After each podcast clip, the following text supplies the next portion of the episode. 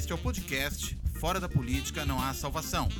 A versão em áudio do canal do YouTube Fora da Política Não Há Salvação, produzido por mim, o cientista político Cláudio Couto. Olá, esse novo episódio do Fora da Política Não Há Salvação tem um convidado especialíssimo. É o professor de História da PUC de São Paulo, Antônio Pedro Tota, que, dentre várias outras qualidades, é corintiano. E o Antônio Pedro Tota é um estudioso já de bastante tempo das relações entre Brasil e Estados Unidos, um tema ao qual ele se dedica ao longo de vários anos com diversos livros publicados. Né? O livro dele, um pouco mais antigo, que sai agora numa segunda edição esse ano, é O Imperialismo Sedutor. Né? Saiu pela Companhia das Letras, originalmente lá em, em 2000, e agora sai numa segunda edição. E, inclusive, foi publicado bem recentemente, em inglês, uma, uma tradução em inglês, pela Texas University Press, The Seduction of Brazil. The Americanization of Brazil During World War II. Né? Essa é a versão americana do livro do Tota sobre é, a relação entre Estados Unidos e Brasil. Tem um outro trabalho também mais recente, Os Americanos, né? um estudo sobre é, quem são os verdadeiros americanos, os vários tipos da sociedade americana, da América Profunda, os sofisticados moradores de Nova York, enfim, todos esses aí. E o mais recente dos livros, né, que saiu também pela Companhia das Letras. Né? Na verdade, Os Americanos saiu por uma outra editora, saiu pela editora Contexto. Contexto. Né? Contexto. E o Amigo Americano saiu pela Companhia das Letras, né, que é um livro sobre Nelson Rockefeller e o Brasil. E já tem coisa no prelo. Né? O Tota é, é, escreve incessantemente. Um livro que ainda está com o título a definir. O título provisório que ele me informou aqui pode ser 1945, Ano Sem Fim, ou Ecos de 1945. Deve sair pela Companhia das Letras também. Deve não, sairá pela Companhia das Letras. Como se pode ver, o Tota conhece profundamente não só Estados Unidos, mas em especial a relação Brasil-Estados Unidos. E é por conta disso que eu convidei o Tota para uma conversa conosco, para que ele possa falar um pouquinho dessa relação entre Trump e Bolsonaro, à luz, claro, da história dessa relação entre Brasil e Estados Unidos e de diferentes presidentes brasileiros e presidentes americanos. Então eu quero dar as boas-vindas do Tota e, e, passo a palavra, se ele já quiser começar falando um pouquinho ou dos livros ou já da relação entre Trump e Bolsonaro, e daqui a pouco a gente vai para os outros temas. Fica à vontade, Tota. Cláudio, bom dia. Bom dia. Muito obrigado pelo convite. Nós nos conhecemos há muito tempo, é, dividimos a, o trabalho lá na, na Universidade Católica e depois você nos abandonou e foi para a GV. Ficou mais chique. Mas continuo por aqui. É. Então é muito bom a gente estar tá junto. Nós já sobre esse assunto nós já conversamos várias vezes e eu e eu uh, elejo você o meu a pessoa com que eu possa dialogar um pouco mais e discutir eh, o que eu estou escrevendo, que é uma coisa nova, uh, mas sobre coisa velha. Né? Eu tenho um pouco de medo. Eu fiquei pensando no Xu Enlai hum. é, quando a gente é, você me convidou para falar do, do, Trump e do Bolsonaro. Eu fiquei lembrando do Xu Enlai, o ministro das Relações Exteriores da China hum. maoísta, quando uma repórter, ou você me corrija, você deve saber essa história. É, quando uma repórter de um jornal francês perguntou para. Ou, ou parecido, um jornal inglês, sei lá, perguntou para ele se ele poderia conversa, é, falar um pouco sobre a Revolução Francesa. Ele, ele falou que ele não falava sobre coisas que tinham acontecido recentemente. Então, eu tenho um pouco de medo do que a gente vai falar, porque eu tenho poucos dados ainda para a gente falar. É mais para um politicólogo do que um historiador. Mas a gente raspa, né? nós ficamos muito perto Eh, de várias, vários temas, nós estamos conversando sobre isso. Então, é, uma, é, um, é, um, é um prazer a gente estar aqui discutindo e contribuindo, afinal, para esse para essa escuridão, para ver se a gente usa uma lanterna qualquer para poder enxergar alguma coisa que possa orientar, falar, olha, eu acho que pode ser que é, aconteça tal ou qual coisa, nós não sabemos, né? Nós continuamos sem saber. Mas dá para ter pelo menos dá umas. Eh, eh, como se diz na, na, na, na linguagem de, da química, pode ser que a gente encontre alguns traços que indique a presença de uma possibilidade de governabilidade, se você me permite entrar na uhum. sua área aí, é, é, alguma coisa que possa indicar o que está acontecendo com, com esse país. Eu acho que talvez uh, os Estados Unidos esteja mais fácil de interpretar do que o Brasil. Eu acho que os Estados Unidos está mais fácil de interpretar. Eu acho que o Trump está um pouquinho mais claro, se é que eu posso chamar assim. É uma, é uma complicação. Aquilo é uma zona também, desculpa a é. expressão, mas está é, tá um pouco mais fácil. Aqui está aqui tá, é, é, mais difícil mesmo. Não sei como é que você quer. Agora, por que, que você acha que está mais fácil os Estados Unidos do que o Brasil? O Trump é mais normal que o Bolsonaro, é isso? Ah, é, sem dúvida. sem dúvida. Ele é mais normal, por incrível que pareça, embora seja normal, completamente anormal, ah, mas ele é um pouco mais normal que o. Que o é um, eu diria que é um, ainda que seja difícil, é um pouco mais previsível. Você sabe um pouco mais porque ele já ele já está há quatro anos. Agora está completando quatro anos de, de, então ele já deu é, material suficiente para a gente poder estudar um pouco mais. E o Bolsonaro ainda não deu esse material. Pelo menos como, como presidente, né? Como presidente, é. E claro que ele tem material pregresso, mas uh, ainda não, não, não dá para você saber. A minha, eu, eu, troquei uma mensagem com você logo uhum. que você chegou, uh, logo que eu cheguei, sei lá, não lembro mais, que eu acho que tem uma tem um, um, uma espécie de buraco negro, uma, uma, uma uma, um véu escondendo alguma coisa que a gente não consegue entender muito bem, é a relação do, do Bolsonaro com os militares. Hum. E, o, e o, é um pouco difícil de você pegar aquilo exatamente. Eu, agora, no caso do, do, do Trump, essa relação tem ficado cada vez mais claro com esses episódios recentes e com a declaração do general Keller, eu acho que. É que deu um chegar para lá no Trump, né?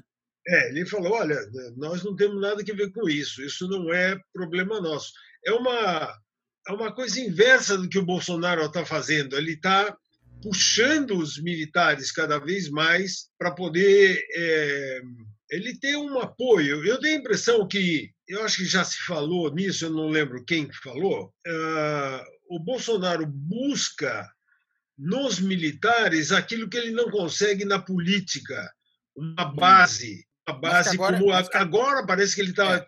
um gesto indo para o centrão, né? Uhum. Não sei, eu não sei. Como eu te falei, aqui está um pouco mais difícil de entender, lá está um pouco mais fácil. Não muito, mas um pouco mais fácil. Né? Então... Agora, e essa relação dos dois, que parece uma relação de amor não correspondido, né? ou de, vamos dizer, uma relação sadomasoquista? Né? Às vezes eu tenho a impressão que o Trump é o sádico e o Bolsonaro é o masoquista, porque ele devota um amor é, não correspondido, de certa maneira, ao Trump, que tem prazer em, em humilhar o tempo todo. Você não enxerga mais ou menos é assim? É eu, eu acho que a gente pode dizer isso. De novo, a gente pode pensar numa relação. Eu tinha pensado numa coisa, parece um pouco a lei de 1896 nos Estados Unidos uhum. sobre a questão da, da segregação. Parece que quando o Supremo Tribunal, o, o, a Corte Suprema Americana, em 96 deu ganho de causa naquele, naquele famoso episódio do Plessis and Ferguson, é, Equal but Separate. Eu acho hum. que é mais ou menos o que está acontecendo assim. Olha, nós somos iguais, mas infelizmente nós somos separados e você vai ficar na pior posição. O Trump o enxerga isso nas relações internacionais. O papel dos negros uhum. em 1896, iguais, Sim. mas separados. Ele fica com o banheiro pior, fica com o bebedor. Você sabe o que eu estou falando? Não? Sim, claro. Sei sim. É, fica a segregação, né?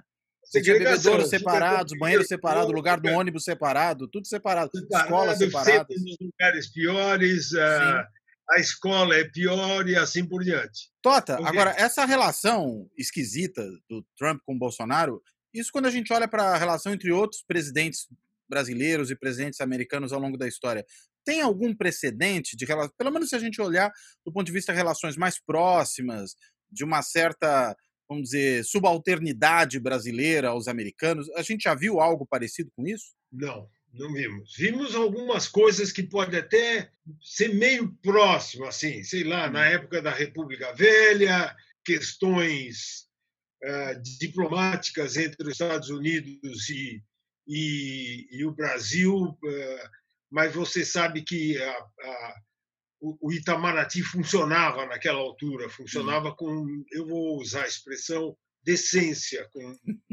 com bastante decência, com bastante hombridade, eu diria até. Né?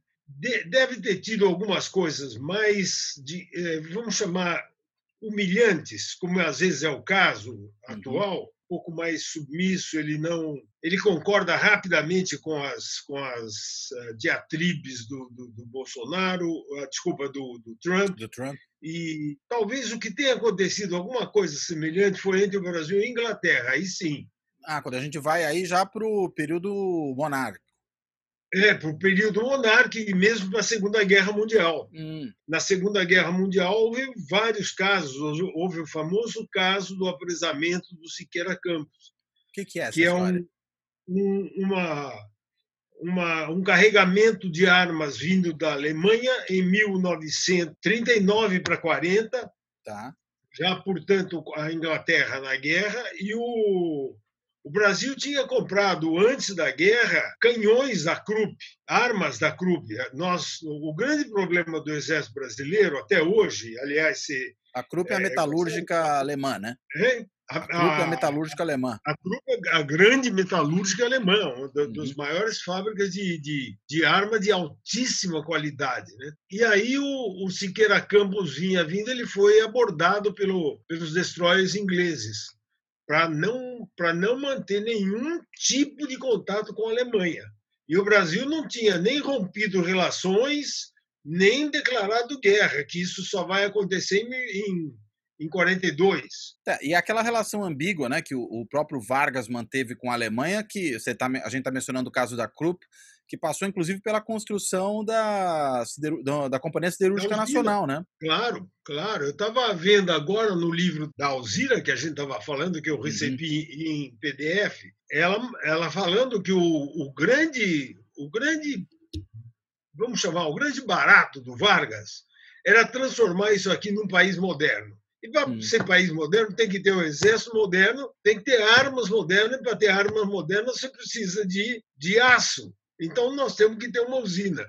E ele depois conseguiu dos Estados Unidos, a história é muito conhecida e, uhum. e tudo mais. Agora, é muito interessante, tem uma passagem muito boa para a gente ver esse negócio das, é, é, vamos dizer, possível humilhação que a gente pode passar numa relação com um país forte dos Estados Unidos, também durante a Segunda Guerra. A exigência dos Estados Unidos, e ele tinha, e os, os americanos tinham toda a razão, a exigência de ter uma base, a famosa discussão que aparece nos meus dois livros, mas principalmente uhum. no Imperialismo Sedutor, a famosa discussão entre é, as Forças Armadas americanas e a brasileira, que os Estados Unidos precisava de uma, de uma, de uma ponta mais próxima da Europa para evitar a invasão uhum. nazista que vinha vindo pela África, que poderia entrar no Senegal e atravessar e ir para Natal e tomar o Nordeste e dali para o hum.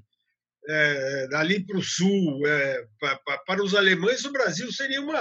Cabeça de ponte. É, era chamado trampolim da vitória hum. né, Natal. Mas é muito gozado como a gente resolve o problema. Não ele, o Dutra nem o Góes Monteiro. Góes Monteiro era ele era chefe do, do Estado-Maior das Forças Armadas e o Dutra era ministro da Guerra. Não podia vir os americanos aqui porque nós somos amigos, tudo mais, a gente troca de informações e estava cada vez mais aumentando a influência militar no Brasil. Eu digo de estilo de conduzir a, a, a escola militar e tudo uhum. mais, as, as estratégias é, táticas, a gente já estava aprendendo com os americanos. Inclusive e, com, com, militares brasileiros indo para os Estados Unidos estudar né, nas escolas militares americanas. É, mas a, ainda isso estava no, no, papel, estava hum. na cabeça. Em 1940 ainda não estava muito claro, porque a guerra não tinha chegado aqui. Ia chegar, né? Chegar aqui, eu digo na América. Né? Quer dizer, isso vai ser mas, depois, então, né? Vai ser. Mas esse período de 1940 é um vai e vem entre Itamaraty, Ministério da Guerra, e Oswaldo Aranha ah, já, claro, já, já ministro das Relações Exteriores. Ele, eles, o, Dutra fala assim: eu não posso permitir que um soldado americano pise no solo brasileiro. Isso ainda como ministro da Guerra do Getúlio, né? Ministro da Guerra do Getúlio. Mas nós, nós Porque depois o Dutra, o Dutra presidente parece que vai ter uma relação muito mais próxima, né? mais, muito mais próxima. Daí ele já tinha. Ele levou hum. quatro anos para aprender isso. Ele precisou ir lá na Itália. Ele foi para a Itália para ver a frente de, de guerra, isso em 1944 para 45. É, e, e, Quer dizer, há uma, há uma virada aí, então, na percepção do Dutra em relação a, a essa relação né? Brasil Estados claro, Unidos. Claro. O Dutra era tido como um, um, um fascistoide, né? Hum. um pró-fascista, um pró-nazista. Aliás, o Góes Monteiro também, mas quem não era? Quem não, quem não ficava admirado com aquela máquina de guerra imbatível que era a Wehrmacht? Uhum. Quer dizer, todo mundo ficava, ainda mais os militares, os caras ficavam babando de ver aquilo funcionar. Entraram na, entraram na na França, como diz o Sartre, como faca na manteiga. Uhum. Os alemães né? entraram como faca na manteiga. Acabaram com a França em, em 15 dias. Né? É, eu estou exagerando um pouco os números aí, mas é claro, mais ou menos. Foi fácil. Militarmente legal, fácil, vamos dizer assim, né? Nossa, foi, foi é, inacreditável. E aí, mas vamos o... dizer, o, o, a sedução nesse caso aí não era dos Estados Unidos com o Brasil, mas era da Alemanha nazista da já Alemanha. nesse momento com relação ao Brasil, né? Claro, mas não era só com o Brasil, era o mundo inteiro, pô. Todo mundo olhando para aquilo o Stalin estava morrendo de medo daquele negócio. Uhum. O Stalin olhando para aquilo falou: olha, olha, ele ainda manda um telegrama, eu estou mudando um pouquinho. O uhum. Stalin ainda manda um telegrama para o Hitler parabenizando: olha, você fez um grande trabalho dominando um dos maiores exércitos do mundo, que era o da França, em, em quatro semanas.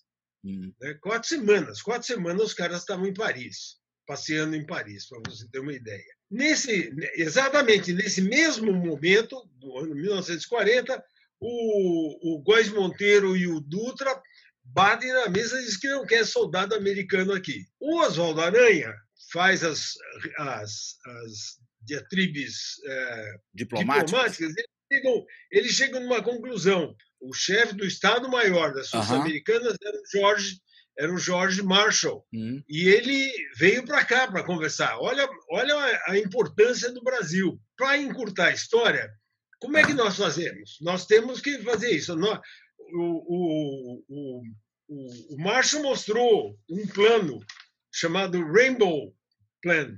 Que é, nós vamos invadir o Brasil se vocês não toparem. É, é Sejamos claros, né? É, vamos deixar claro, a gente invade, mas nós adoramos vocês, vocês são muito amigos. O Dutra já tinha ido visitar as Forças Armadas Americanas, também ficou fascinado com a organização. O que, que nós fazemos? Vai todo mundo para lá, os aviões vão. É, nós vamos fazer um aeroporto de primeira qualidade em, em Natal. Quem vai usar vai ser a Pan American, viajando com é, passageiros comuns. Esses passageiros comuns eram técnicos, uhum. não eram soldados. Claro que eram soldados, mas eles vinham com escrito com, no, na, como se fossem técnicos. Eles técnicos. Parece um pouco aquela lógica do Pablo Escobar, né? Plata ou plomo, né? Dizer, ou vai por... é. se, se você quiser ganhar, você ganha. Agora, se não, você leva bala, né? É isso, isso mesmo. Plata ou plomo. E é mais. É, eu não tinha pensado nisso, mas é uma boa, boa comparação. E, e, e, a partir daí você teve uma, um acordo né, muito bem feito pelo, pelo, pelo Itamaraty, muito bem feito. Né, que, então, Itamaraty com anuência, ainda com um certo, uh, uh, uma certa precaução dos dois generais. o, o, o, o brilhante Góes Monteiro como grande estrategista e o Dutra como mais político do que o, o Góes Monteiro. Na, na verdade, os dois eram, eram eles estavam sabendo o que estavam fazendo, sabe?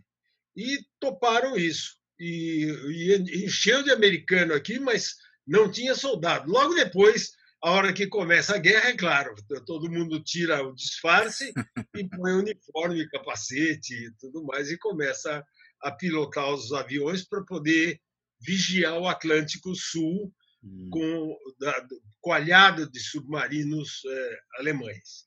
Quer dizer, então, a, a importância do Brasil aí era de permitir um escudo aéreo, vamos dizer assim, né? De você ter uma, uma atuação da Força Aérea Norte-Americana do jeito que eles pudessem é, controlar toda essa parte mais ao sul do, do globo, né? Isso, exatamente. Era, eu acho que mais do que escudo, eu acho que é um, um grande porta-aviões, um grande porta-aviões, porque por isso que ele era chamado o trampolim da vitória. Era dali você saía os aviões era, era o, o, o, aeroporto mais movimentado do mundo. E se você for até lá, pegar o avião e descer, agora está difícil pegar avião, né? Sim. mas se você pegar avião e for até lá, você vai ver as construções ainda de 1941, 42. Interessante. Tem lá os hangares, muita coisa uh, ainda funcionando. E ainda existe museu. Eles, um, um conhecido meu transformou aquilo em museu é, uhum. que aparece na capa do, do, do Império Sedutor.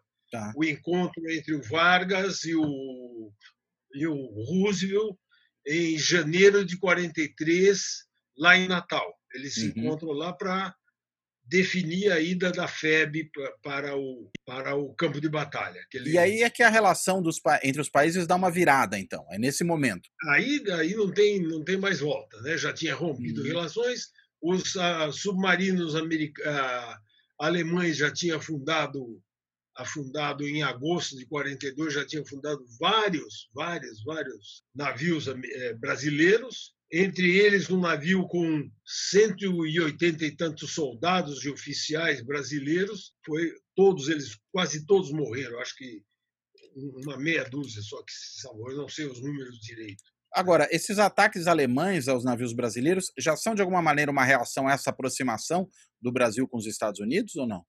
Sem dúvida, claro, exatamente, porque porque o que que o que que o Brasil fornecia para a Alemanha, principalmente algodão, e agora a, a, é o Brasil que vai fornecer algodão para eu estou falando algodão um, um, um, item, né? E agora não fornece nada. E a Alemanha precisava de algodão. Hum como precisava de borracha. Borracha é outro problema seríssimo, hum. porque em 1940, eu, eu, eu sei que estou mudando um pouquinho o nosso foco, mas a origem a origem está aí, sabe? A, a, questão fundamental está aí. O, o, a França foi tomada pela Alemanha e, consequentemente, a Indochina foi tomada pelo Japão. E a Indochina era a maior produtora de borracha do mundo.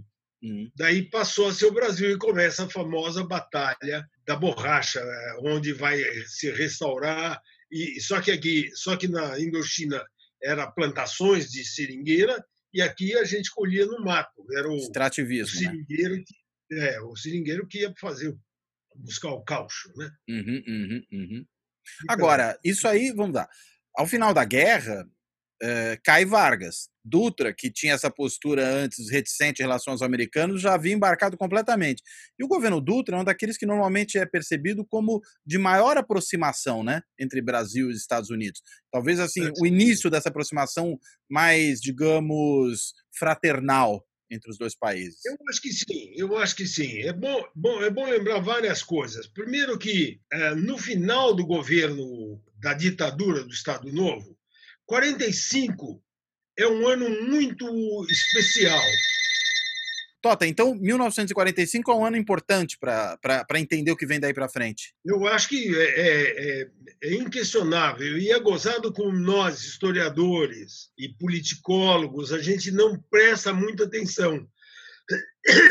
Como, como é, é um ano importante, eu acho que ele não pode ser caracterizado exatamente como o Estado Novo, porque o Estado hum. Novo começa a entrar em, em contradições exatamente por causa da, da, da, da, do Brasil no campo de batalha. Essa aí é, é uma tese muito conhecida que os, os, os pracinhas e os é, febianos vão ter é, um contato com os americanos, vão ter contato com a, com a, a ideia de um Estado é, liberal, e como é que você vai voltar aqui para uma, uma, uma, uma, ditadura, uma, ditadura, né? com isso tudo? Tem uma, tem uma passagem no Correio da Manhã de, de 2, 3 de janeiro de 1945, que é muito interessante. É o, o, general Cordeiro de Farias, ele é da artilharia. A chamada do jornal é assim: o, o grande chefe militar, educadíssimo, muito gentil com seus soldados, com espírito liberal. Olha só que interessante, rapaz. Isso aí passou desapercebido. Ninguém, sabe, passou despercebido. Né? Eu, sei, eu olhei aquilo como assim? Espírito liberal. É esse cara, e, eu, e o Cordeiro de Farias vai ter um papel importante na deposição do Vargas em 1900 e, em 29 de outubro de 45. E já é liberal então, no sentido político aí, né? Claro, no sentido político. E cuidado, a gente sempre precisa, e você sabe muito mais do que eu, que liberal não pode ser simplesmente usado como hoje a gente está usando, é, pondo o dedo no nariz do outro e falar: você não passa de um liberal. Economicamente não, falando, né? Um pró-mercado e dando-se o resto. Você xinga o cara. E pior ainda se for neoliberal. Neoliberal, então, hoje. É um é, xingamento daqueles. É, é pior que fascista, que eu, foi, eu escrevi lá na, na, no, no, jornal Valor, né? Foi aquela, uhum. aquela coisa, tomar cuidado, que não é assim tão fácil, você sacar da algibeira, se me permite usar uma uhum. expressão antiga, saca da algibeira um, um papelzinho assim escrito liberal, do, aí... do outro bolso saca fascista. Aí Pronto. fica fácil, né? Resolveu aí, a discussão. Resolveu a discussão o lado oposto faz a mesma coisa, né? Uhum, uhum. Tira do bolso comunista. E eu, eu, comunista hoje é chutar cachorro morto, né, vô? É, mas o pessoal gosta de usar o xingamento, né? Xinga, você não passa de um comunista, né? Até o STF a gente descobriu que é comunista agora. Até o STF a gente descobriu que se trata de uma instituição comunista, né? Ah, o Supremo Tribunal Federal. Mas a... a Rede Globo, é todo mundo comunista todo mundo comunista. O, cadáver do o, o esqueleto do Marinho está hum. virando no, no, túmulo lá. Eu achei que você ia dizer que era o esqueleto do Lenin. Ah, ah do, do, Lenin ainda vai. Ah, mas espera aí, o Lenin acho que ainda está preservado, não está? Sim, então, mas vai mais fácil ainda de virar, né? Mas vamos voltar aqui um pouquinho à vaca fria.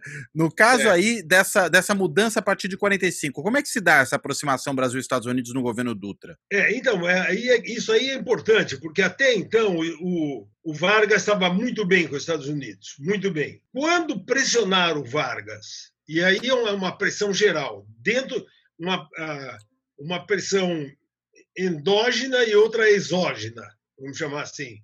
A pressão endógena é a sociedade brasileira como um todo, principalmente a elite política liberal é, ligada à UDN. Tem uma outra frase no Correio da Manhã que eu adorei, hum. que é assim: da esquerda para a direita, todos a, a com A craseado, todos a UDN. E a, a UDN era a União Democrática, Democrática Nacional. Nacional. E e depois tinha uma outra vertente que chamava União Nacional, que era do Partido uhum. Comunista, que estava crescendo bastante naquela altura.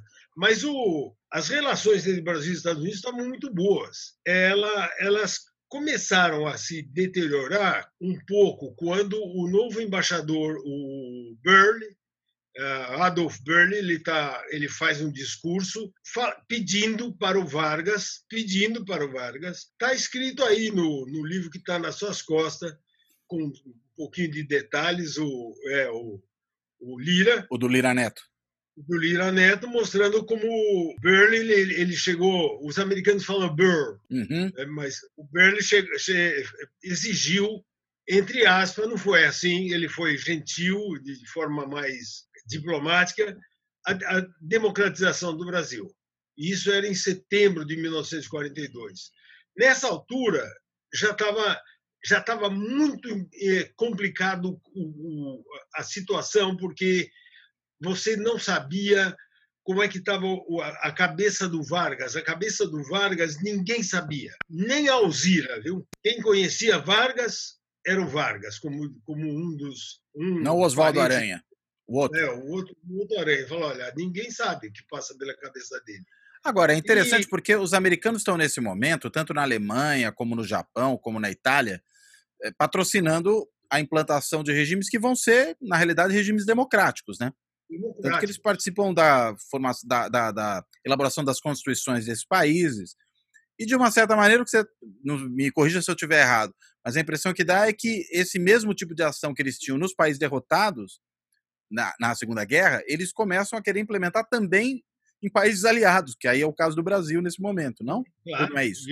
O Brasil, aliás, exigia o nosso é, embaixador em Washington, que era o, o Carlos Martins, estava lutando para ter mais, uh, uh, digamos, mais dividendos para o nosso lado, né? para que, que a gente fosse recompensado, mais recompensas, e, e nós não tivemos as recompensas que uh, era esperada. Então, o que é importante aí é que o, o Burley ele deu a entender que estava pressionando demais nos assuntos hum. internos brasileiros. E isso o Vargas começou a se afastar dos Estados Unidos. O Vargas, enquanto o Vargas se afastava dos Estados Unidos, o, o Cordeiro de Farias, o Dutra, o Góes Monteiro, todo, todo esse pessoal ia se aproximando cada vez mais dos Estados Unidos. Então, como havia uma desconfiança de que o Vargas estava fazendo uma aliança com o Partido Comunista,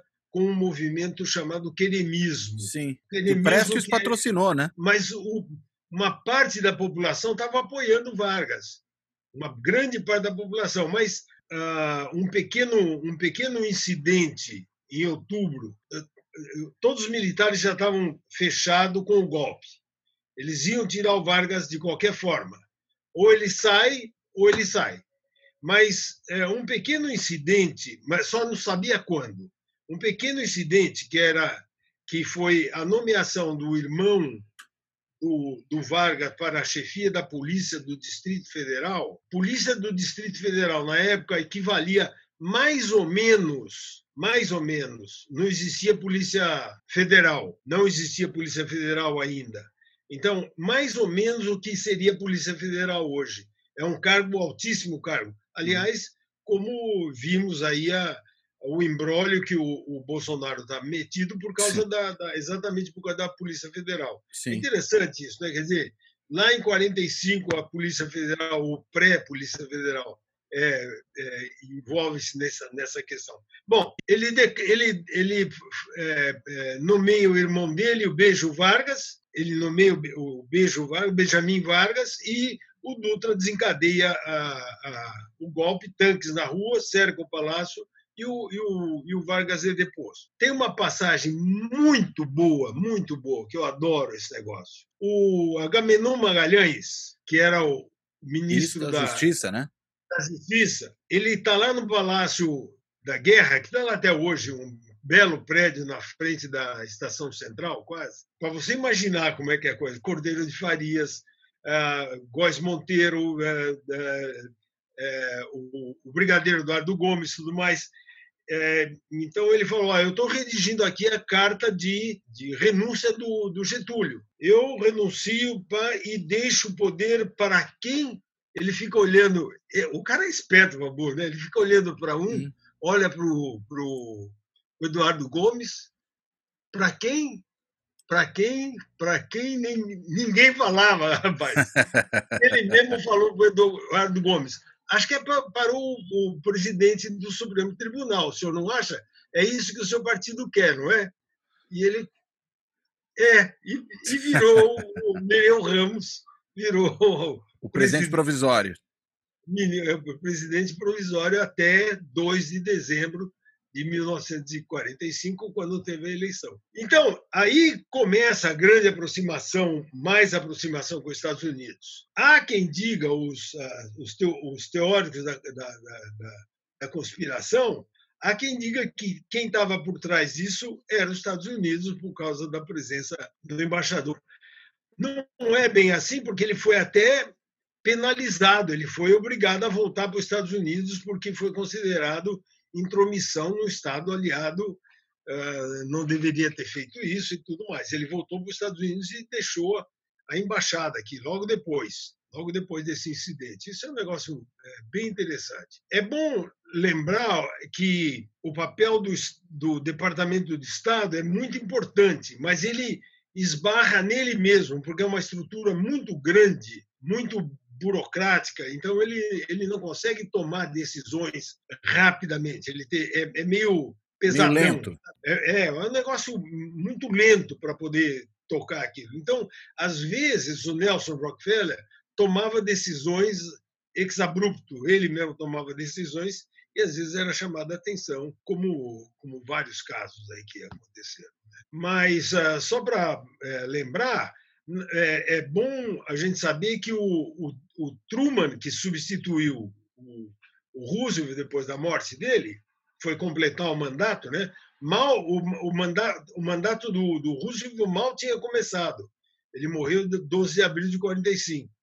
Então, o Truman vem para o Brasil em 1947 para participar da formação do TIAR. É, e ele, quem estava aqui? Estava o, o, o Truman, muito bem recebido, foi para Petrópolis, eh, jantares e tudo mais, e o secretário de Estado dele, que era nada mais, nada menos o inventor do Plano Marshall. E por que não tem Plano Marshall para nós? É isso que a gente estava falando. Não teve Plano Marshall para nós. Não teve, nunca terá, e até agora nós estamos esperando lugar lá na ONU, até agora. No Conselho de Segurança.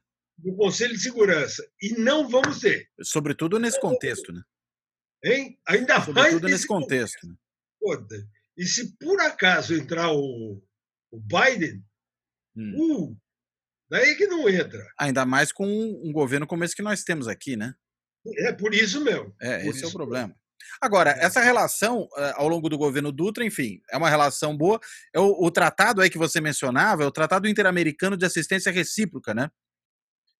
Esse que é assinado logo naquele período, né?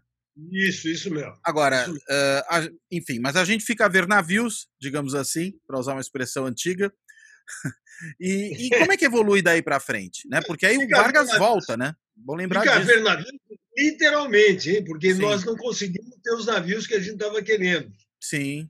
É, mas você estava dizendo que o Vargas volta. Isso. E aí como é que fica essa relação Brasil-Estados Unidos? O Vargas, durante um período que vai da primeira dos primeiros dois anos, ele acha que ainda podia, principalmente por causa da guerra da Coreia, ele achava que ainda podia é, negociar da mesma forma que ele havia negociado em 42, 43, 44.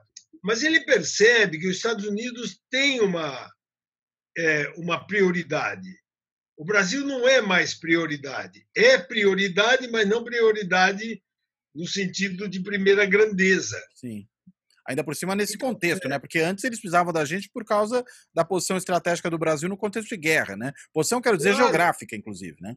É isso mesmo. A guerra da Coreia não era suficiente para o Brasil, aliás, ele se recusou a participar na guerra da Coreia. Os Estados Unidos chegou a convidar, mas é, eu acho que a coisa mais interessante aí, e isso é uma tese minha, não é exatamente tese minha, é resultado de leitura. Nada é da gente, né? Tudo depende do resultado das leituras. Os americanos começaram, os, os policymakers americanos, começaram a confundir um conceito, o conceito de nacionalismo. Isso aí veio de dentro de alguns think tanks que tinha nos Estados Unidos. Vários think tanks, vários. Um desses é, pensadores, ele desses think tanker, eu, eu chamo de uh, os, os, os policymakers americanos, né? Uhum.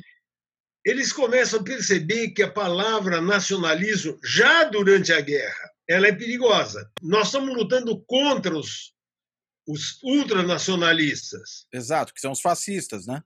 Os fascistas, estados totalitários. Mas ele já foi derrotado, é, mas tem um Estado totalitário sobrevivendo aí, chamado União Soviética. E um grande Estado totalitário. Aliás, tem bomba atômica. Aliás, tem uhum. bomba, tem bomba termonuclear, que é a, a, a, a famosa Tsar, já tinha explodido a Tsar na época do Getúlio, popularmente chamada de bomba de hidrogênio, mas não é assim, tá. não é exatamente isso. Mas era uma super, super, super bomba. Uhum. Então, o que está acontecendo com o governo Vargas? Ele está cada vez mais cortando, uh, cortando remessa de lucros, tomando medidas cada vez mais nacionalistas. Isso aí é coisa de comunista. E o Vargas, e repare que ele não está sozinho.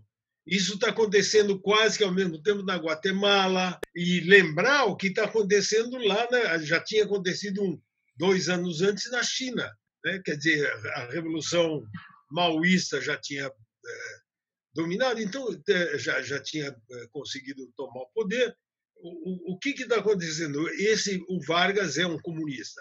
Mas quem achava isso era muito mais no plano interno, os militares aqui, o exército daqui, do que, do que é, externo, com, com certa ajuda Uh, aí sim, com, como você falou, dos uh, uh, militares brasileiros que vão para o colégio War College. Hum.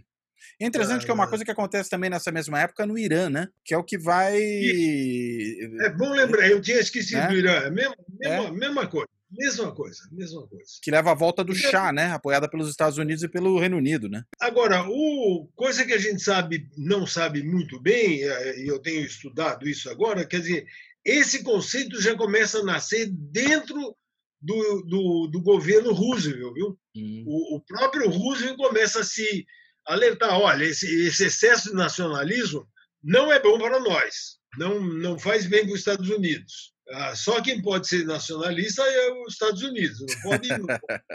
Nacionalismo é nosso. Nacionalista assim que é perigoso. Agora, isso aí depois o Vargas cai em boa medida por conta também desses conflitos. É claro que tinha uma coisa interna, né? Mas ele começa a se estranhar com os militares, ele começa a se estranhar com certos setores das elites econômicas brasileiras. Tanto que muita gente diz que o suicídio do Vargas postergou o golpe de 64 por 10 anos. O golpe de é. 64 ocorre se, tentando se justificar como uma luta contra os comunistas, é, que derrubou um, herdeiro do Vargas, que era o, o, o Jango, mas que, é. na, na, verdade, era um nacionalista. Um nacionalista, era talvez, um a centro-esquerda, né? É, sem a, o, a, a, qualidade política do Vargas, né? Sim, claro. O, o Jango era muito, muito fraco em termos de, de manejo político. Né? Hum. Ele, ele foi se aproximando cada vez mais de um partido comunista, dito forte, que tinha um esquema, uh, tinha muitos comunistas, segundo o Partido Comunista, dentro do Exército, e haveria uma. Um, isso aí já é, é bastante sabido. Né? Haveria um, um, esquema militar para garantir o governo.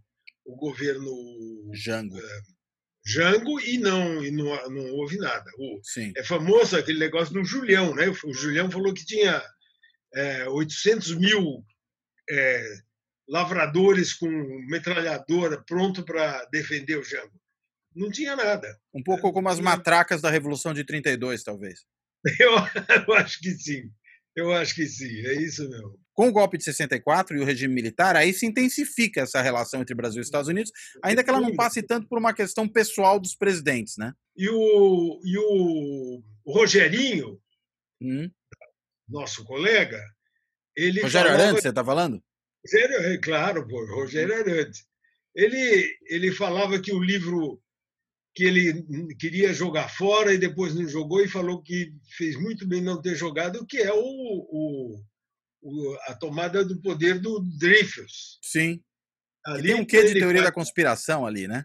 Isso, né? Ele fala, é muita teoria da conspiração, mas depois ele foi lendo, lendo, e falou, poxa, olha, estava o IPES, financiado pela, pelos Estados Unidos, e, e, e, era muito interessante. E lembrar que nessa época Está no, tá no, no, Eu não estou vendo aí na sua estante. O Goberi do Couto Silva, é. ele, era, ele era uma figura importante nessa ligação com os Estados Unidos. Né? Ele é importante na, e ele lembrar. Ah, isso que eu queria falar.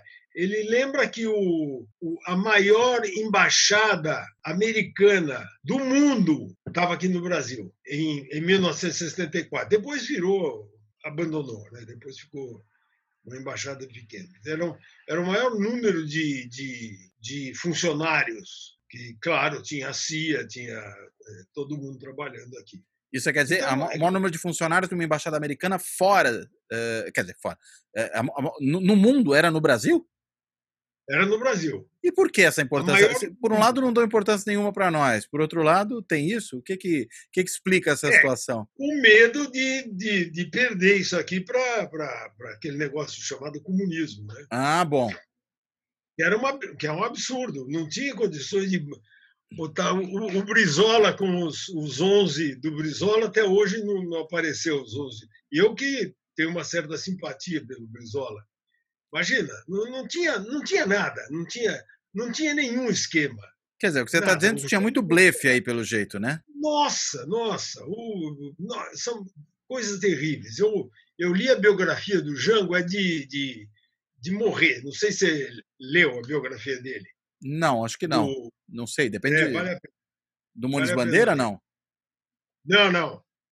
O Muniz Bandeira é um pouco tendencioso, o Muniz hum. Bandeira. Tem... Agora, e como é que fica essa questão da aproximação? Quer dizer, você fala que tem uma embaixada que é a mais, digamos, é a maior embaixada americana a no mundo, essa no Brasil? A embaixada americana é, era do Brasil.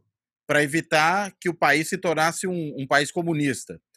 Claro. Mas claro. isso já em 64 ou antes de 64? Já antes de 64. Antes de 64, antes, antes do golpe. E durante o regime militar, isso, isso prossegue, essa relação tão estreita? Prossegue. É, é aí vai ter problemas, né? porque hum. você vai vendo dentro do governo militar um período muito próximo com os Estados Unidos, que é com o, o Castelo Branco. É um negócio. Agora, a, a, impressão que eu tenho, me corrija se eu estiver errado, é que nesse período da ditadura, o Brasil consegue ter uma relação mais pragmática, mais distanciada com os Estados Unidos do que, por exemplo, o Bolsonaro, que se, vamos dizer, é tão elogioso ao regime militar, estabelece. Parece que gente, eles eram, eles tinham menos ideologia e tentavam jogar mais com os interesses, claro, não só do país no sentido amplo, mas até deles em termos geopolíticos e tal. Hoje parece que isso passa por uma discussão ideológica, né? Não dá para comparar. Não tem hum. comparação. É, você tinha moedas de troca, muito importante. É claro que tinha ideologia no meio, claro que tinha ideologia, claro que nós estávamos lutando contra é, o comunismo, que era o perigo comum. Claro que a União Soviética era uma grande ameaça, mas ah, os, os, governos militares, em especial, em especial o do, do, do Geisel, você vai ver como ele tem uma relação de igual para igual. Ele vê, o Geisel tem uma, é, ele é um cara culto, é um, é um militar culto e ele mantém uma relação muito boa com os Estados Unidos. Boa no sentido de é, até o Jimmy Carter. Quando Aí entra vira. o Jimmy Carter, complica, complica muito, porque o Jimmy Carter quer fazer a política da, da, da, da dos direitos humanos aqui. Ele, ele, e o Geisel não permitia a intromissão de estrangeiros aqui. Então, é, aí começa a ter problema. Mas temos boas relações comerciais, hum. boas relações econômicas com os Estados Unidos. Claro que temos a crise de 73, 74, e daí abala o mundo inteiro. Né? Daí a gente vai ver que pega o mundo todo. Não esqueça que que nessa altura o Nixon está caindo, né? O Nixon está caindo e, e, é, e é, eu queria só lembrar uma coisa: quem veio para a posse do Juscelino Kubitschek representando os Estados Unidos. Mas isso Nixon. lá atrás ainda agora, a gente está voltando. Lá atrás, é que eu tô, é. estou emendando as, uhum. as relações com os Estados Unidos. Os Estados Unidos Sim. tinha o Brasil em boa conta. Tinha. E, o, e um dos elos mais importantes dessa relação era um cara chamado Nelson Aldrich Rockefeller. Hum. Ele, ele, que tecia toda essa coisa até, até mais ou menos 58, 59, ele era, ele tinha um papel muito importante com a relação com o Brasil. Mas como, como homem de negócios, como ator político, uma mistura das duas coisas? político, as duas coisas. É, hum. As duas coisas. Daí, quando ele entra para o governo de Nova York, ele vai abandonando um pouco o Brasil. Hum. Mas é muito interessante, aí voltando de novo, voltando um pouquinho. É uhum. interessante que em, 40, em 45, fim de 45, quando o, o Brasil foi digamos, descartado como, como parte importante da política externa americana, o Nelson Rockefeller toma o papel de Estado americano e vem como um ser particular aqui para fazer políticas de desenvolvimento uh, sanitários, desenvolvimento econômico, agricultura, reforma agrária, tudo isso. Ele vem para fazer isso. Uma espécie, uma espécie de diplomacia filantrópica, vamos dizer assim filantrópico. Ele quer, ele quer transformar o Brasil num grande Estados Unidos. Tá. E ele sabia por quê. Ele sabia isso. Ele estava sabendo o que estava acontecendo aqui. E ele era profundamente anticomunista, né? Nossa! Até a medula, né? Até a medula. É, só que não era um, um cara de mal educado. Ele era anticomunista. Mas não era é. tosco, né?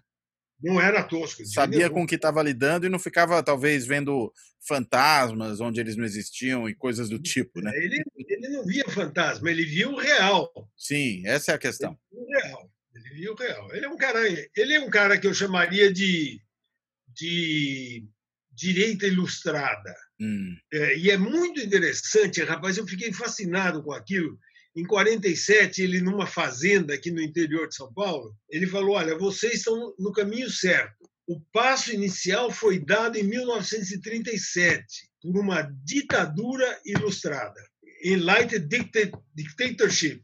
Quer dizer, 45 você vai retomar essa história é, a partir dessa entrada do Rockefeller, é esse o ponto? Não, não. Eu estou mais centrado. Esse é um livro que eu estou escrevendo mais centrado no Brasil do que nos Estados Unidos. Entendi. Agora, claro que eu não, hum. não posso escapar dos Estados Unidos, mas estou. Tá. Agora, uma, uma, coisa, né? Durante o período militar, né? Estava vendo aqui, quer dizer, a, a, política externa do Geisel, ela tinha um nome curioso, né? Era o pragmatismo responsável e ecumênico. Né? Isso. Né? Quer dizer, vamos, vamos pegar as três, os três termos, né? Quer dizer, é pragmática, é responsável, ou seja, não faz maluquice, não seguir ideias enlouquecidas, como a gente hoje vive, e ecumênico, eu acho que essa é talvez a palavra mais interessante, né? A gente se relaciona com todo mundo. Isso mesmo. Né? Uh, desse ponto de vista, enfim, os Estados Unidos são só mais uns, né? E se além de tudo vem meter o bedelho aqui falando em coisa de direitos humanos tal, aí então é que eles são só é, mais um mesmo, né? Não se meta, não se meta aqui Sim. que você não é chamado, né?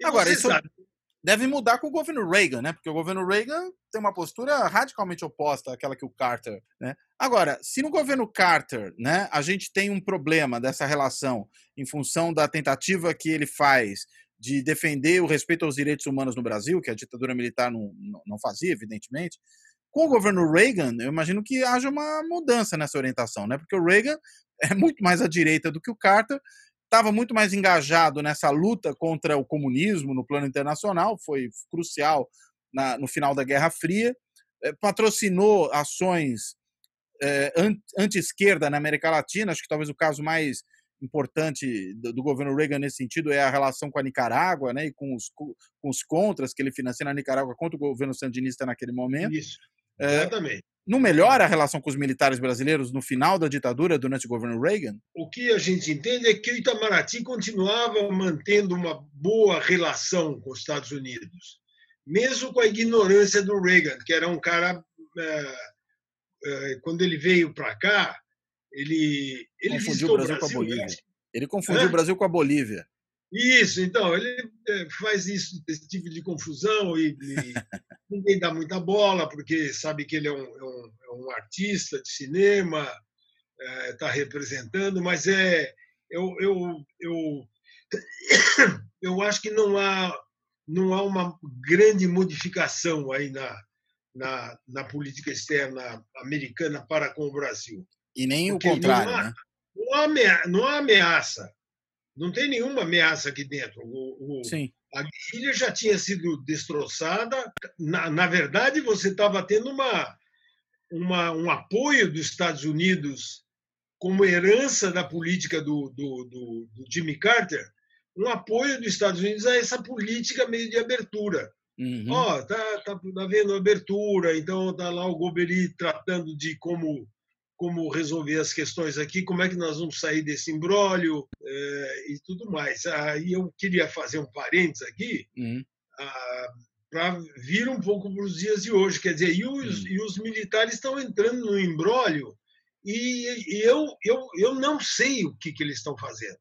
Você quer dizer hoje no governo Bolsonaro? É, eu estou falando do governo Bolsonaro. Sim. Uhum. Porque no governo uh, Lula, eles ficaram quietos. No governo Fernando Henrique, foram. Mas não é verdade também. Eles tiveram um papel importante, uhum. não tão aberto assim, tão, não tão visível, mas os militares estavam presentes. Eu acho que você sabe melhor do que eu. É, eu tenho um livro que eu, que eu não largo aqui para consultar toda hora, que é o livro do Oliveiros, uhum. o Elos Partidos dele, né? que é que é um. Eh, não sei se tem esse livro. Em que ele vai falar do Partido Armado, né? Isso, isso mesmo. Ele vai até. Ele começa com a, a mais ou menos com o Império e vai até o governo militar, até o fim do hum. governo militar. É muito interessante. E ele trabalha bem com isso, quer dizer, trabalhava. E conhece bem o, conhecia bem o eh, como é que os militares pensavam, né? Inclusive, acho que é, esse é um dos ele aspectos. Conhecia por dentro, aliás, né? ele conhecia por dentro que ele Sim. tinha muita relação com os militares.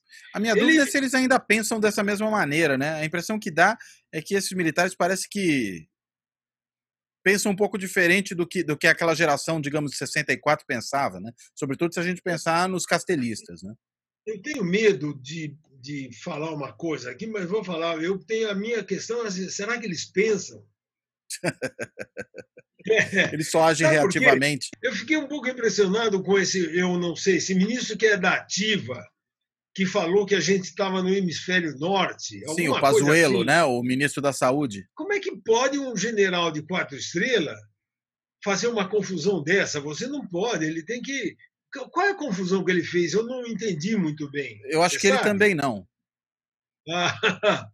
é. é. não, porque falar que no, o, o, o, inverno do hemisfério norte é o que, é o que interfere no, no clima da região norte e nordeste do Brasil é uma asneira sem tamanho, né? É difícil claro. imaginar que qualquer pessoa que fez o ensino médio, ou mesmo que tenha finalizado fundamental, e tenha pelo menos estudado direitinho fundamental, faça uma confusão dessa natureza. Então, quando você tem um general de quatro estrelas que supostamente passou por todas as escolas militares e fala uma bobagem desse tamanho, é realmente muito preocupante, né? Porque ele então, fala então, achando que vai convencer os outros, inclusive. Não dá para não dá para é, comparar com os, os militares de, de, de 64. De jeito nenhum. Imagina o Goberi. Você tinha o, o Goberi, o Geisel, uhum. Castelo. O cara mais tosco ali era o, o, o, o, Costa e Silva. Que não à toa era da linha dura, né? É, não é, não é à toa mesmo. Você tem. É, o Gás é um, cara refinado. É um cara com. Se você leu, você já deve ter lido o livro dele. É muito bom. O cara tem cada proposta muito interessante. Tanto é que o Lula fez uma declaração quando ele estava no governo falando bem dos militares. Aí a, a esquerda pega aquilo e. A esquerda, a esquerda, mas pega aquilo e fala: tá vendo? Ele era ligado aos militares, alguma coisa assim. Eu não estou defendendo o Lula. Eu, Sim. Eu, mas a questão é, a, a cada um de acordo com aquilo que fez, né? Uma coisa é você criticar o autoritarismo da ditadura militar, as barbaridades que cometeu. Outra coisa é você reconhecer que eles tinham uma formação melhor, tinham uma ideia de país na cabeça, e hoje parece que não tem nada na cabeça. Né? Não, esse, é o meu medo, sabe? Pois é. Agora, é. só voltando um pouquinho ao gás, quando você falou ah, da, da, da, do projeto, do grande projeto dele da política externa, é muito interessante que ele queria transformar o Atlântico Sul numa espécie de Atlântico Norte igual dos Estados Unidos. Não é a troco de nada que ah, o ecumenismo dele é, incluía Angola comunista. Sim, exatamente. Ele foi o primeiro país, o Brasil foi o primeiro país a reconhecer o governo comunista de Angola. É logo dizer, depois da independência de Portugal, né? Pois é. Ah, exatamente, exatamente. Depois da, da, da, guerra, quer dizer, depois continuou a guerra civil dentro da Angola, mas, mas é interessante isso. Quer dizer, era o, era o grande projeto do Goberi, né?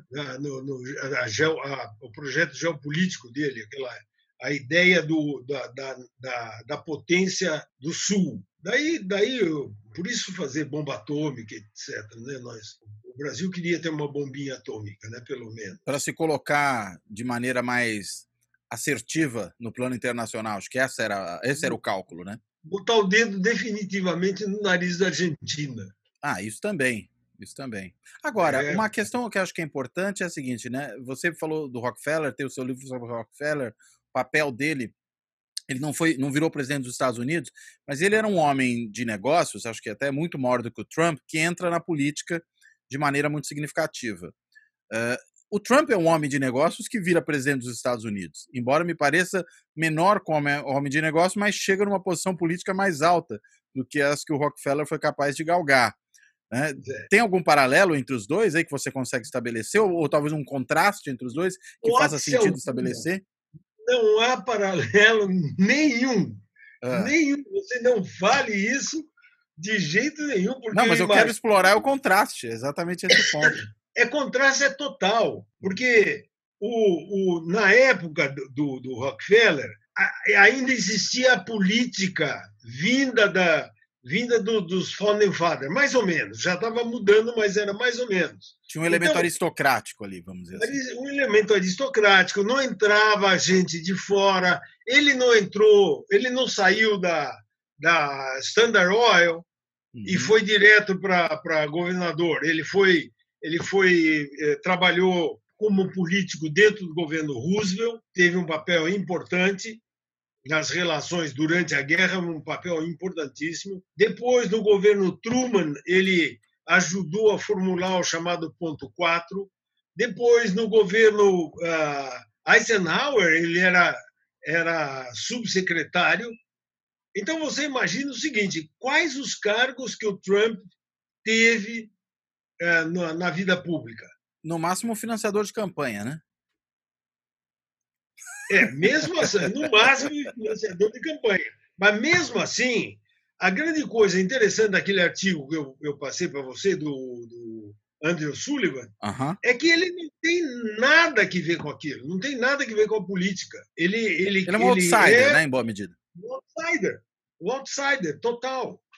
Ele não tem nada que ver com a política. Vamos, se eu quisesse fazer uma comparação com o Lula, por exemplo, o Lula ainda tinha militância a militância sindical. sindical, depois entrou como deputado e tudo mais. E são anos de trajetória na política, né? Como presidente claro, de partido. Claro, ele, ele, ele, é um cara político. E o Trump não. E o Trump lembra um pouco, e ironicamente, o Bolsonaro estava na política durante 20 anos, 30 anos. 30 sei. anos. Só que sempre marginalmente, né? É, mas ele não saca da política ele, ele não consegue sacar. Ou ele saca de uma política que eu, eu não consigo acompanhar, eu não tenho condições. É que eu, acho que é uma política miúda de assim, pequenos favores, defesa de interesses corporativos muito localizados e um discurso ultrajante para satisfazer uma certa claque. Né? Não é política no sentido de uma Nossa. formulação, de estar no, no meio das grandes articulações.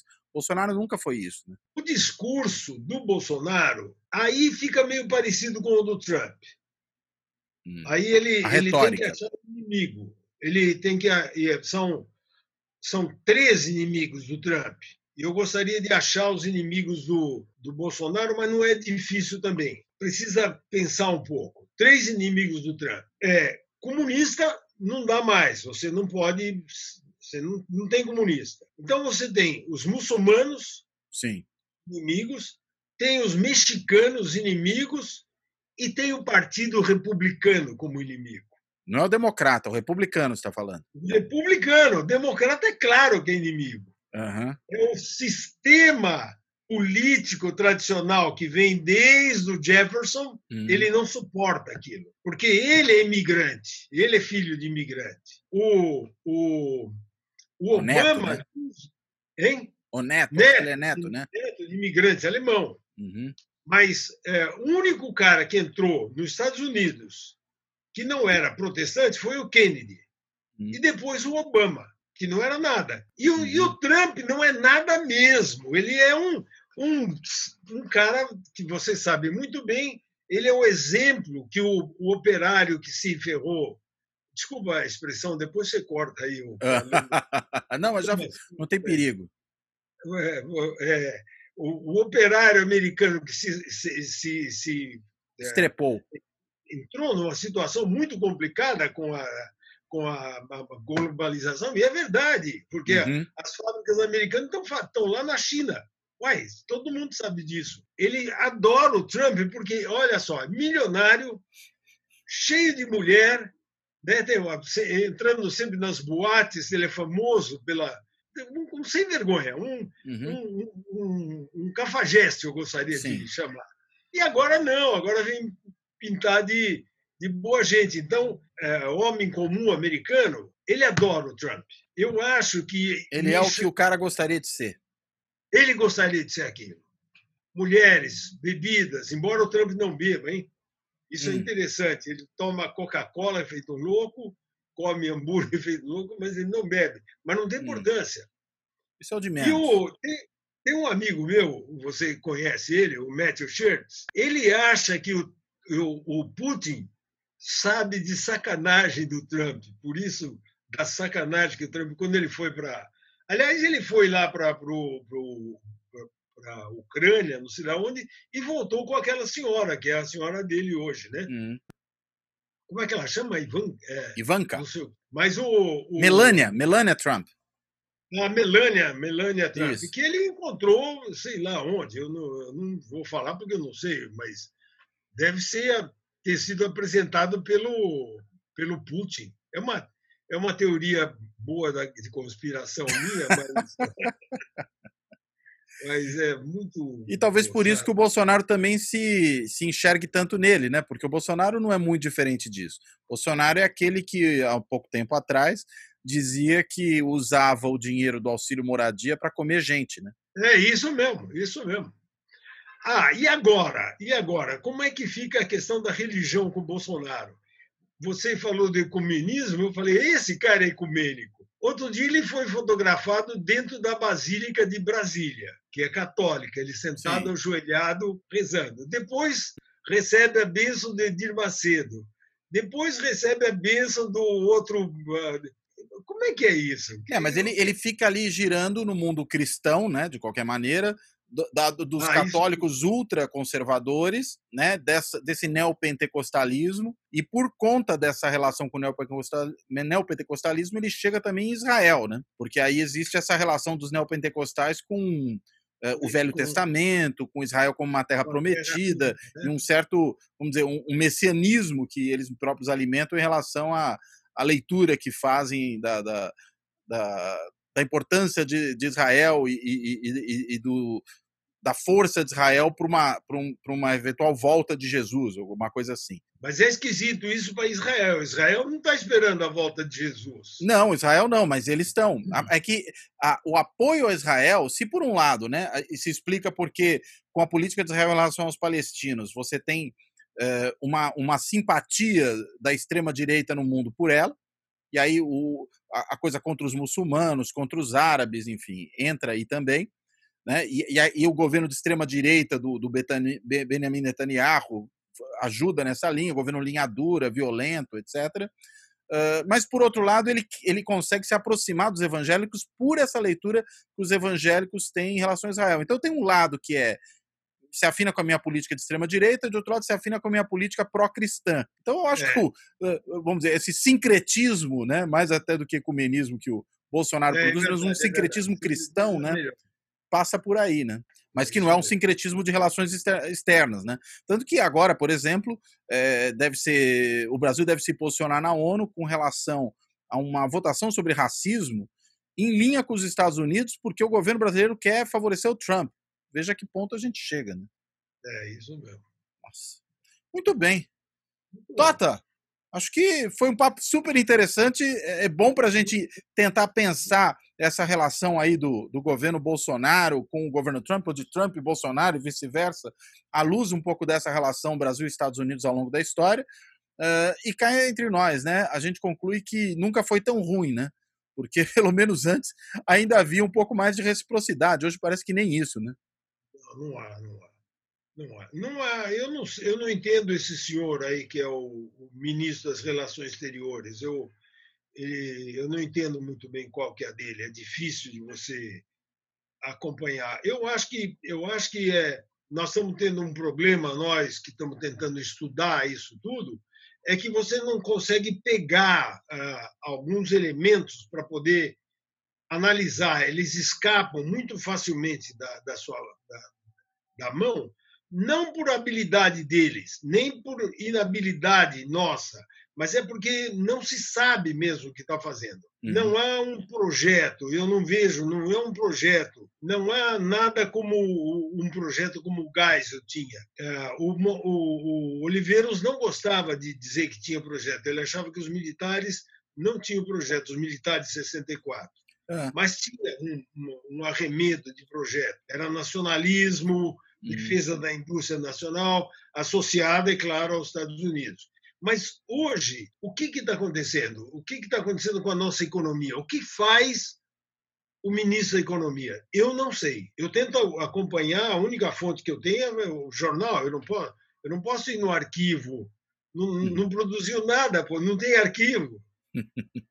e os poucos que tem é capaz de pegarem fogo né? Porque a situação está, inclusive, nesse nível. Agora, acho que o que tem é um projeto de, e por incrível que pareça, né, de desmonte, né? Você tem um desmantelamento desmonte. de uma série de instituições de Estado, como se elas fossem todas capturadas por comunistas nessa guerra cultural, no globalismo, essa maluquice. Talvez por isso a dificuldade de entender o que, que o ministro da, das Relações Exteriores quer, né?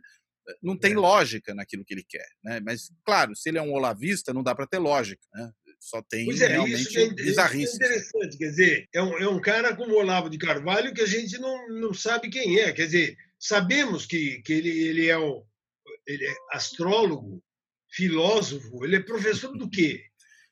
Ele, é, eu, ele... eu gosto de chamá-lo de subsofista. Subsofista, pode ser. Eu, eu vi dizer, descreve melhor. Ah, o, o, o Matheus conhece a filha dele, uhum. o Matthew Schertz. Uhum. E é, ele, ele já entrou, ele já foi é, muçulmano, já, é, já trabalhou com, com leitura de, de mão, sei lá o que, eu não sei muito Astrologia, bem. né? Astrologia, é, um, desculpa. Um pouco como a Sarah Winter, essa moça, né? Que já foi é, do grupo feminista radical, já quis entrar no Big Brother e agora está numa milícia proto-fascista, né? Então, é difícil saber exatamente o que, que eles são, né? Talvez por isso a gente é. tenha dificuldade, às vezes, de fazer a leitura, porque não, não opera segundo uma lógica, digamos, racional, cartesiana, é uma coisa completamente é. deslocada, né? Não, só para terminar, eu acho que a uhum. gente tem que tomar cuidado para não usar rótulos fáceis. Eu já tinha falado Sim. isso agora há pouco.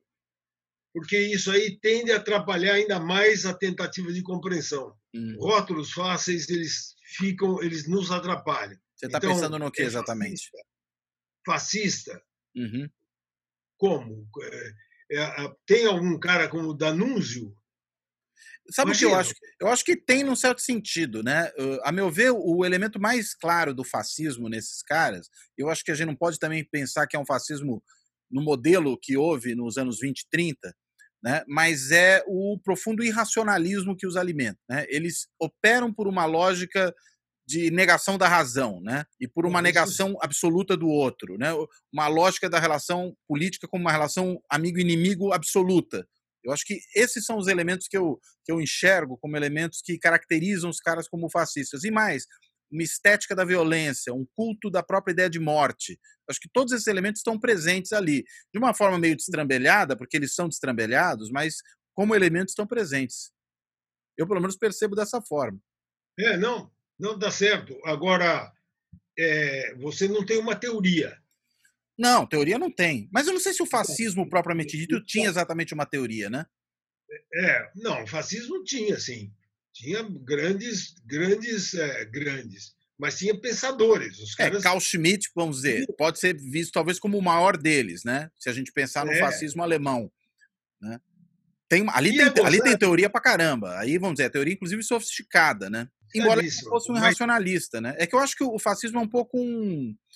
Ele é um patchwork, né? Ele é uma mistura de um monte de coisas. Se, se você olhar nas artes plásticas, Hum, ah, no caso do fascismo italiano, eu não estou futurismo. chamando da Alemanha de fascismo. É, é, é sensacional. Os Sim, o caras são. futurismo é sofisticadíssimo. Né? É capaz do futurismo ale- italiano ser considerado pelos a- fascistas alemães arte degenerada. Ah, com certeza. O que mostra que uma coisa é complicada, né? É. Ah, se o, se o, pessoal do, do Bolsonaro vê o- a poesia do, do Marinetti, É. ele vai dizer que aquilo é coisa de comunista. Pô. Pois é, é Exatamente. muito complicado. Enfim. Bom, Cláudio, muito obrigado pela oportunidade de a gente conversar e vamos ver se a gente conversa mais, né? Sim, e, esperar. e- e não só no mundo virtual, mas enfim, para isso a gente tem que ainda esperar um pouco, né? Várias das pessoas com quem eu tenho conversado aqui falam, bem, pelo menos a gente consegue, aproveita né, esses, esses caminhos para se falar, né? Porque se ver exatamente está muito difícil, então pelo menos aqui a gente se fala. Eu já cheguei a fazer uma experiência muito esquisita aqui, é o seguinte, conversando com um outro amigo, que foi colega nosso lá da PUC também, a gente cada um abriu uma garrafa de vinho e ficou tomando e conversando. Ah, mas isso tem acontecido muito. As pessoas têm feito happy hours e, e celebrações por, por meio virtual enquanto batem papo. Mas ah, eu sinto falta da batida do, do copo. Do copo, é. Se bater muito forte na tela do computador, quebra. É, não pode. Então tá bom, Tota. Quero te agradecer. Muito que essa obrigado. seja a primeira conversa de outras que virão. E agradecer bom. a quem nos assiste no canal do YouTube, a quem nos escuta nos podcasts e, e sigam acompanhando aí o Fora da Política no, no A Salvação. É um prazer, um abraço. Fala, Toto, pode falar. Você quer falar mais alguma coisa? Não, não, quero agradecer e me despedir. Bem, com essa interrupção, acho que o Tota teve problemas aí na conexão. Depois a gente conversa com ele com mais calma. Fechamos esse episódio do Fora da Política Não Há Salvação. Um abraço a quem nos ouve, quem nos assiste e até a próxima. Além do podcast, disponível em 16 agregadores, dentre eles o Podcast Addict, o Anchor, o Apple, o Deezer, o Google Podcasts, o Spotify, o Stitcher e o TuneIn, o Fora da Política Não Há Salvação também está no canal do YouTube. Visite o nosso canal do YouTube, curta e se inscreva.